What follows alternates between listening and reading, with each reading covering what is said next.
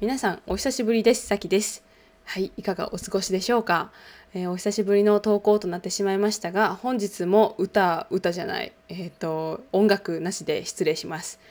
で私はですね最近ちょっとねあの卒業課題に追われておりましたという話をしていたんですけれどもあの本日13日の配信ですがこの7月12日のこの配信をするじゃなくて収録をしている今日ようやく提出をいたしました。いやありがとうございます。はいもうようやく終わりましたね。で今日はその時のおはその時にこう卒業課題に取り組んでいた時に思ったことと、えー、あとはですね最近の私のライフアップデートとでえー、っと何だっけお便り会かお便りをねちょっと読ませていただこうかなって思っております。で最近のですねライフアップデートなんですけれどもえー、そのスクール課題もした後で話しますが、えー、本当にね本当にたくさんの方にねこのポッドキャストを見つけていただいているみたいでいや本当にありがとうございます。であのこのねアナリティクスでどのどの町からとかどのどの町じゃないどの国からとかねどの都道府県からとかフォロワーさんが Spotify どれぐらいいてみたいな感じでねあの全部見られるようになっておりますでそれを見る限りねもうフォロワーさんもねこの1週間ぐらいで100人をあの100人のフォロワーさんがこの1週間でフォローしてくれているみたいでですねいや本当にびっくりしています。ありがとうございます。でこの番組は本当に私があの思うことを言語化しているわけなんですけれどもえー、今日の話題でですねあのあんまり学びがあるかと言われるとちょっとないかもしれませんがあの日々私が、えー、思うことを言語化してでこのリスナーさんの方にねリスナーさんたちにも、えー、この何でしょうね何かこう違う視点での物事の考え方とかまた自分と向き合ってもらえたりとかなんか違う考えとかなんか私のラジオがきっかけでいろいろと自分のことも考えてもらったりとかあのしていただける機会が増えるといいなと思って配信をしています。で、えっと、この、まあ、今回はあんまり学びがないかもしれないんですけれども、えー、ね あのその日々もら日々もらうお便りから私はすごくこうなんでしょうねあのすごく元気をもらっております。であのねもしあの新しい新しいフォロワーさんで最近ね聞き始めてくださっている方とかでもあの匿名でお送りいただけるお便りフォームが概要欄にありますのであの本当によかったら送っていただけると嬉しいです。あのね私ねあのちょっと最近っていうかなんか前このね1週間ちょっと投稿していなかったんですけれどもその前にあのちょっとねこう何話していいかわからないなって思う時がありましたのであの本当にお便りとかでもいいしインスタグラムの DM とかあの LINE の公式アカウントもありますので何か送りやすい方法でいいのでもしリクエストとかもあればどしどし送っていただきたいなって思います。あのどなたでも構いませんし何回でも構いませんのであのどうぞよろしくお願いします。でお便りは本当にねこの私が一方的にあの日々配信をしているのでなんか皆様からの本当にお声をいただくのが何何でも嬉しいです。まあ、なんかちょっとこうこれどうこうしたらいいんちゃうやろかみたいなこともねもしあったらあの 教えてほしいなって思いますがあの結構私あの豆腐豆腐メンタルなので あの優しく言っていただけると嬉しいなと思います。はいで、えっと、そうですね。で、今回、その、そう、私ね、あの、本当にその最近のライフアップデートなんですけれども、えー、今日の、もう、最近っていうかもう、今日のライフアップデート、ね、その、卒業課題が終わりました。で、この卒業課題をしている時に私が思っていたことなんですけれども、いや、やっぱり、急がば回れやなって思いましたね。で私はあの本当に一つ決めると結構まっすぐな性格であの本当にねこうなんやろね一回ハマってしまったら結構続けられるっていうところが私の長所でもあるんですね。であの本当に継続しか取りえないなって思うぐらい継続があの得意得意というかいいところやなって思っているんですけれどもでそれはあの、まあ、いいことなんですけどねでもなんか悪く言えばこれすごく一生懸命になりすぎてしまってでこの今のそのこう何か目標に対するアプローチとか何かこのやっていること例えば勉強とか、まあ、資格試験とかの勉強とかなんか大体勉強とかが割と当てはまるかなとも思うんですけれどもなんか下積みしていることとか例えば何やろねこうまあこれから海外に行きたいからお金貯めるために就職するとかそういうねこうそういうことなんか何か次の目標がある時のための何かをしている時ってすごくこうメンタルが不安定になりがちやなということを感じました。で私は卒業課題をしている時はあの本当はね6月中に終わらせたいなと思って6月のね仕事をセーブしていたんですけれどもあのなかなか終わらなくて、まあ、最終的に99.5時間もかかりました。違う95.5時間もかかりました。ねあのもうえらいかかってしまいましたね。であの本当にあの朝早く起きて朝活で勉強したり昼の休みの時に勉強したりとかであともうあの夜夜っていうか仕事終わってからもご飯作って洗濯してまた勉強したりとかあの土日も返上して勉強したりとかいろいろしてたんですけれどもあのなかなかまとまった時間が取れなくってこうなんかねずるずるずるずるしてしまったっていうところがまず一つの原因なんですがもうやっぱりねこれをするって決めた決めた時にそれがこううまいこといかんとかなんかこれって本当に身についてるんかなとか思ったりするとなんかこう何でしょうね何のためにやってんのかなとかなんか何も生み出してないなっていうことをね考えてしまいがちなんですよね。なんですけどねこのこのかんまあその本当に本当にもう急がば回れやからなんか急がば回れっていう言葉を合ってんのか分かりませんけどなんか一つ目標があるっていうところまでのプロセスやからだからこれは本当に止まってるんじゃないっていうことをあの言い聞かせながら頑張ってやっていましたね。なんかそうしないとねやっぱりお金とか目に見えるものだからねなんかこう明らかに収入とか低かったらうわーってなったりもすると思うし何でしょうこう例えば人と遊びにまあ私結構遊びに行ってましたけどもし例えば遊びに行くのもセーブしてでねあの何か勉強したりとか何かに取り組んでいらっしゃる方がいらいいいらっしゃる方がいらっしゃったらうんねなんかそういうちょっとネガティブに捉えがちというか漠然とした不安があると思うんですけれどもでもそれは本当に止まってるんじゃないっていうことをお伝えしたい。ね、もうこれ前も言ったことあるし多分一番それ、ね、6回目ぐらいかな分からへんけどそれぐらいのエピソードでもね言ってるんですけど本当にこれはあのなんか学びというのは将来的に何かに還元されるはずやっていう希望を持ってねやっていくのが大事だなって思いましたしこのような感じでメンタルをね保っていくことも重要だなと感じました。ねえ皆さん何か頑張っていらっしゃる方がねまあてかもう皆さん頑張ってるんですよ。もうね社会に揉まれながら ね本当に仕事とか勉強とかいろいろ子育てとかなんやろ分からへんけどねいろいろありますからねででも本当にその何か何かを成し遂げたいなって思うんやったらそういう充電期間も必要だなということをねあの覚えていただきたいなと思います。私はよく忘れるのでね本当になんかあんまり下回ってませんけどね。はい。でえっとそうなんですよね。であとはなんか今日の話で言うといやなんか今日はねなんかもうあそうや一つはあの食洗機を譲りましたっていう話です。どうでもいいんですけど。あのうちってねめっちゃ食あの食洗機もそうなんですけどめちゃめちゃ本もあってであの引っ越しをするからもう本はね全部ハードカバーやからもうねほんまに捨ててくれって捨てる捨てるじゃないけどこう何ですか売ってくれって思ってたんですけどねもうようやくねあのなんか私のパートナーさんは本当に本を読むのが好きでであの本当にねもうもう本当に本が好きな人なんですよ。であのお父さんじゃなくて彼のお母さんか私の義理のお母さんも本当に本が好きだからだから多分ねあのその彼も本が好きになったと思うんですけれどもね。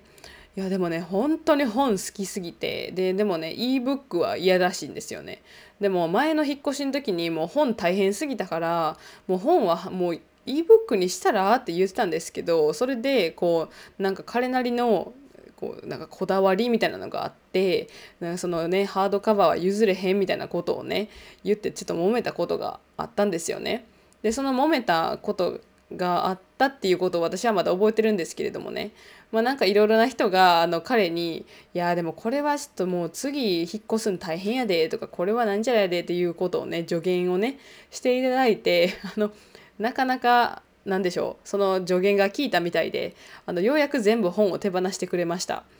いやー本当にねもう全部その図書館のあの本の交換スペースみたいなところがあるんですけどでその交換スペースのところに自分の好きな本をねあの置いたりとかなんかもう自分いらなくなったなって思う本とかをね置いたりするんですけれどもでそこからもし誰かがそこに行って何か読みたいなって思う本があったら自分で持って帰っていいんですよね。でそういう感じでこう本がサイクルしていくという素晴らしいシステムがありましてでそこにねもうあのたくさん寄付してきました。本当にねあの一つのあの小さいワゴンなんですけどもそれがいっぱいになるぐらい何日かに分けてあの手放してきましたね。よかったです。で今日はディッシュウォッシャーをねあの彼の、えー、妹さんに譲りました。ねだからあの私は手であの今洗ってるんですけどやっぱり dishwasher は lifesaver やなと思いましたねだから次の家にあるんか分かりませんけどもしなくてもちょっと購入を考えようかなと思っていますでもちょっとこのねあのビルドインのあの食洗機ちょっと大変だったからどうしようと思ってでもねキッチン狭いからいややっぱりビルドインじゃないとあかんのかなとかねいろいろ考えています。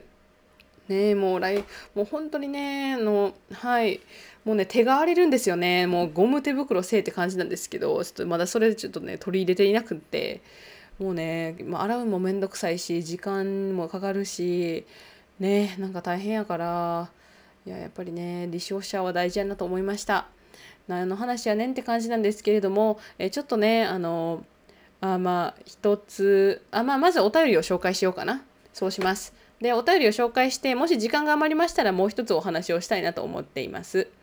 はい。で、えー、っとね、お便りは、あ、もけもけさんからのお便りです。さきさん、こんにちは。多分私のメッセージを取り上げていただきありがとうございます。インスタのストーリーであのリクエストをいただいたんですけど、はい。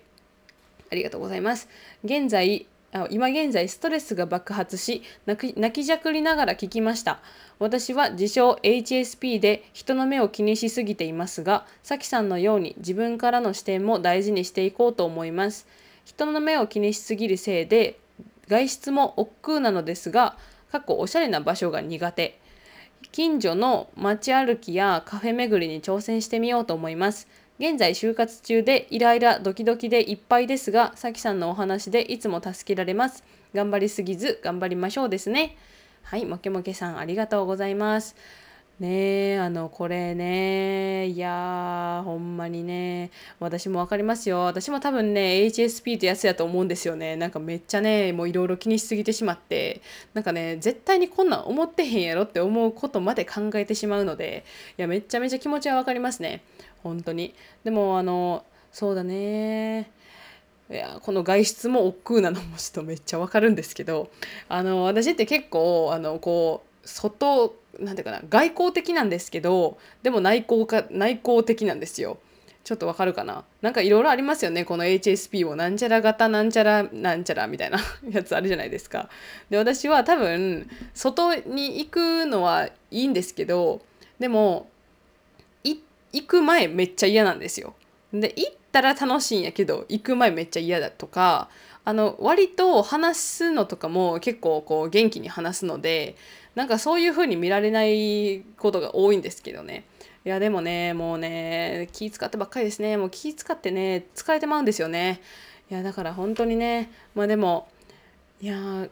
確かに街歩きとかあのカフェ巡りとかいいと思います。だから外からの刺激ってすごくあの大事だと思うしなんかそれで例えば何やろカフェで、あるか分からへんけどなんかフィンランドやったらカフェで隣のおっちゃんが話しかけてくるとかも結構あるから日本でも全然居酒屋とかもあるしなんかそういうこうなんかそういうねあの交流の場みたいなところがあればなんちゃらカフェとかあのあるじゃないですか人と接しやすいとかボードゲームカフェとか なんかそういうことがあったらすごくいいんじゃないかなって思いますね。いやなんかそれであの私「ソロ活女子のすすめ」っていうドラマがめっちゃ好きなんですけどで最近サードシーズンが終わりましたがあの江口のり子さんがね一人でソロ活をするっていう話なんですけどあれを見るとちょっと行動しようかなって思う気になりますんであのちょっとおすすめかもしれません。はいでえっとねこのねもけもけさんがその就活中ということで前にねあのちょっとあの就活にちょっとねあの悩んでますみたいなお便りをねもけもけもけさんから頂いたんですけどそれに対するようなお便りを頂いておりますのでもう一つ紹介したいと思います。えっ、ー、とあラジオネーム頂いてなかった。はい、読みますね。さきさん、もい。あ、かっここれ言ってみたかった。ありがとうございます、えー、5月から毎日楽しく拝聴させていただいています。私は高校生の頃にフィンランドの留学生と友達になったことをきっかけにフィンランドに興味を持ち数ヶ月前に念願のフィンランヘルシンキとトゥルクパイミオに行くことができました。友達とフィンランドで再会できたこと映画「かもめ食堂」の大ファンだったことがとても幸せでした。フィンランドイコール幸せな国というイメージで現地での生活に憧れていましたがさきさんのラジオでは楽しいことだけじゃなく辛いことや大変なこともえ大変なことも共有してくれてどんなどこにいてもいろいろ悩んだりするんだなと感じています。私は周りからよく深く考えすぎだよと言われることがあるのですが、さきさんが日頃もやっとしたことにしっかり向き合っておられることを知り、そのアプローチ方法を参考にさせていただいています。えっ、ー、と、ピックアップして読もうかなと思ったんですけども、全部読んじゃいましょうかね。はい。えっと、私はもともとデンマークのフォルケ・ホイスコーレという学校に長期で行きたくて、お金を貯めるために大学卒業後1年働いてみようと思い、えー、就職しました。興味のある分野での就職だったのですが1ヶ月間フォルケに行った後だったこともあり日本の伝統組織でのジェンダーギャップや忖度文化が合わず心と体がついていかなくなりました。いろんな人に相談したり本を読んだり自分の気持ちに正直になるとここは自分がいる場所じゃないなぁと分かり今月末で退職を決意しました。18回の「冒険するのも悪くない」のエピソードで、えー、私も1年前モケモケさんと同じように迷っていましたし今も迷っています。就職するか冒険するかというモケモケさんの質問に対して今の私が言えることは正解はないから一度就職してもう一回冒険の道を選ぶことも悪くなかったかもしれないです。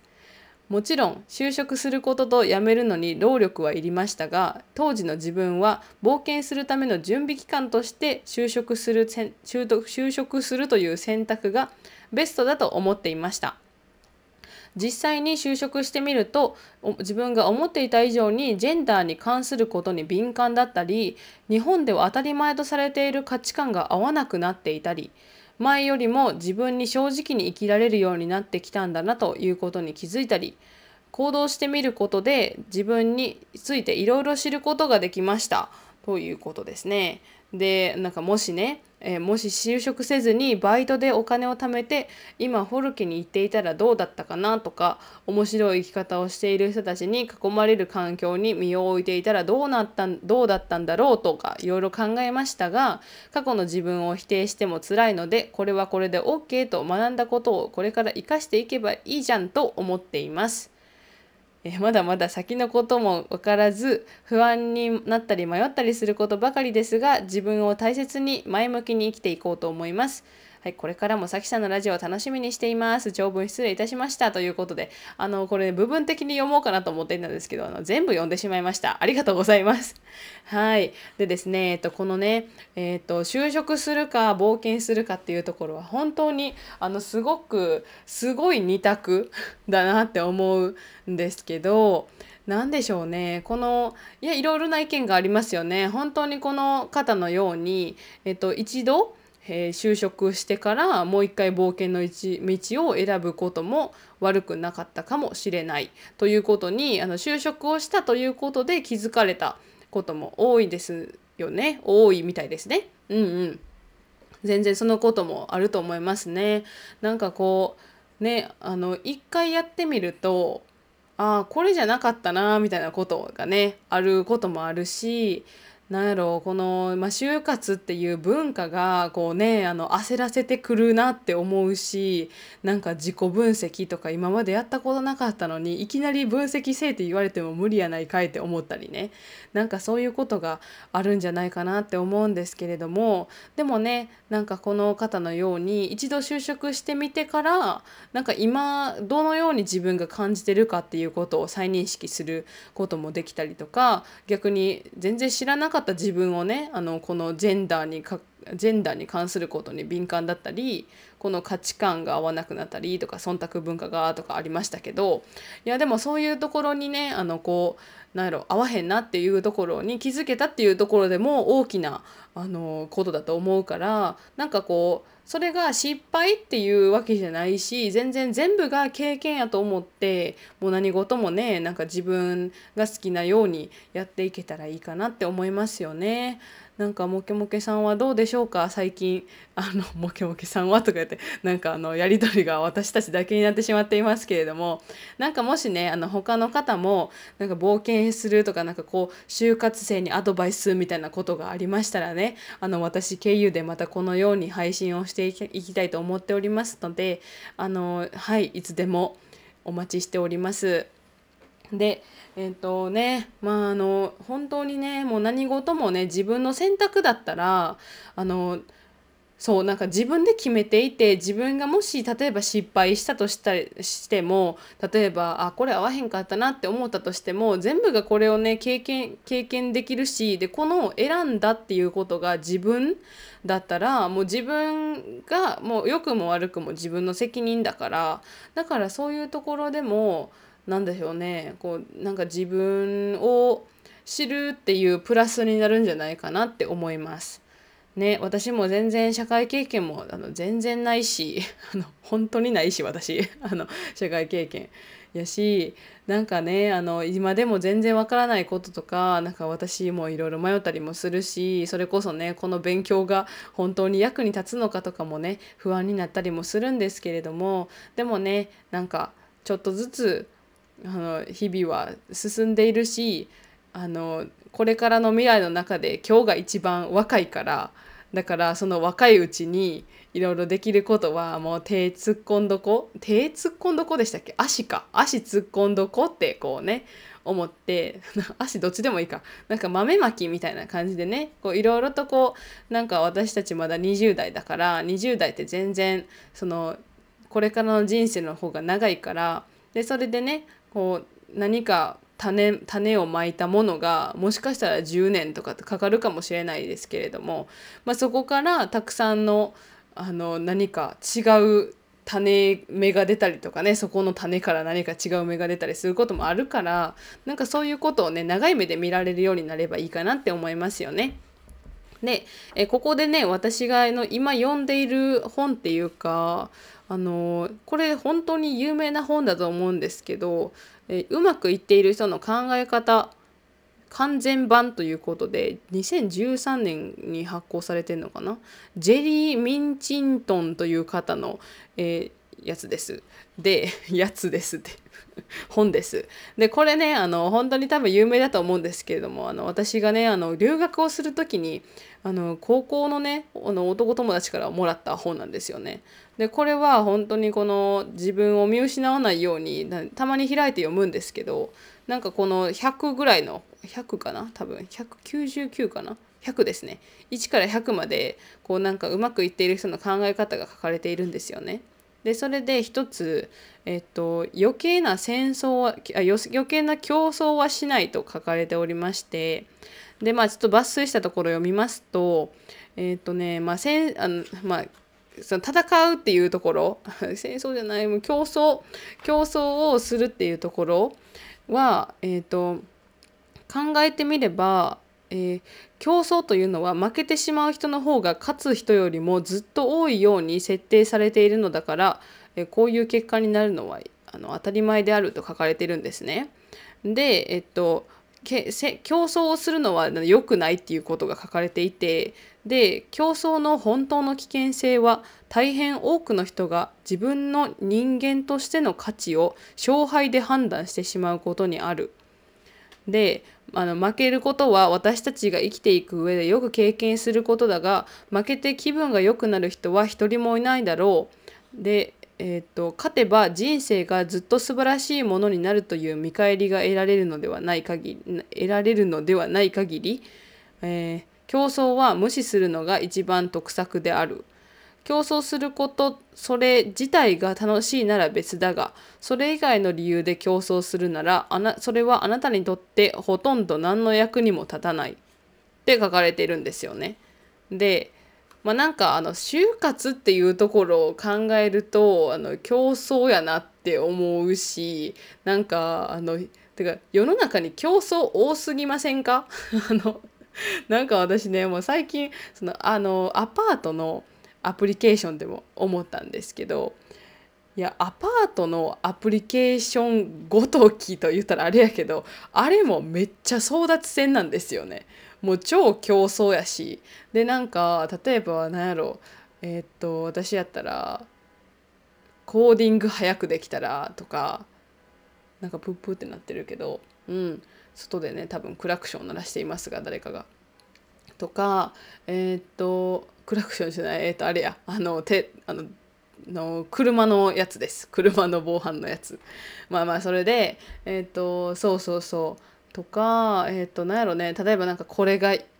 何か何事に対してもすごいね。なんか人と比べたがりやなみんなって思うんですけどね。でもね本当にこうなんか競争してても意味ないし自分を優先するのが一番やなって思いましたよね。なんかこう人人何て言うかな人を人と比べるっていうことは確かにしてしまいがちなんですけどでもそのなんか何をしなかったとしてもあなたはあなたという人間で価値があるからなんやろそのなんかなんていうのかなそう頑張っているのはすごく素晴らしいことだけどでもその今日これここにこの人よりもすごくなりたいみたいな感じあったりとかなんかこう金属えっ、ー、と10年がすごいみたいな感じのねなんかなんていうのかなこう年数で決まったりとかいろいろするじゃないですか。そうだけどなんかそういうことじゃなくってこうね自分の価値観と自分の経験となんか自分が本当に何したいのかとかなんかそういう正直に生きていけることがすごく大事だなって思いましたね。いやなんかまた何言ってるかわからなくなってきましたので今回はこれぐらいで終わりたいと思います。はいあの皆様もねもし何かありましたらあのぜひお話をしてこちらにね私にあのお話の何ですかお便りかお話じゃないお便りを送っていただきたいなと思っています。はい。いやーねなんか今日はねあのちょっともうなんか私はいろいろと誹謗中傷について考えていました。いやーなんかねもうこれもう10時過ぎてるんですけどね夜の。なんかまあねいろいろと思うことがあるなと思いながらもなんか本当にねなんこう皆さんがこの競争するとかもそうですけどあのなんやろそのもし例えば就職こう退職するとかねなんかそういうことがあったりとかしてもなんかそれが挫折やって思ってすごく批判っていうか否定したりとかする人もいると思うんですよね。なんか人ってなんか否定する人もいるから一定数。だからなんかしょうがないんですけどそういう人って多分減らへんと思うし残念ながら。やけどねなんかそのなんやろなこのなんか誹謗中傷もねなくなればいいなって思いましたね。なんかそういうこと薄っぺらいことしか言えませんけど私は。いやなんか心が痛いなって思います。うん。ね。いや本当にね。まあいろいろありますけれども皆さん今日もあのまた一日頑張りすぎないで頑張っていきましょう。えっ、ー、と、何だっけ、ちょっと忘れてしまいましたが、あの、お便りは概要欄のお便りフォームからお送りいただけますので、よろしければお願いします。で、あの、Spotify とか Apple Podcast とか Google Podcast とかで、えっと、評価がつけられるところが多分 Apple Podcast と Spotify にはあると思いますので、よろしければ評価をお願いします。で、評価、あの、していただきありがとうございます。あの、何人かにしていただいております。ね。あの、もう本当に皆さん日々ありがとうございます。日々。日々ありがとうございます。はい、もう30分も話してしまいましたので、今日はこれくらいにしたいと思います。もう少しこれからまた頻度を上げられたら上げていきたいなと思っておりますので、どうぞよろしくお願いします。ではでは、皆さん今日も頑張りすぎずに頑張りましょう。もいもーい。